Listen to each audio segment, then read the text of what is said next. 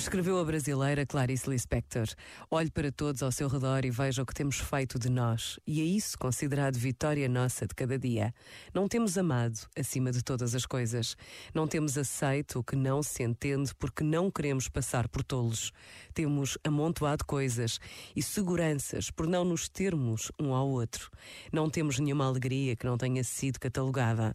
Temos construído catedrais e ficado do lado de fora, pois as catedrais que nós mesmos mesmos construímos, tememos que sejam armadilhas.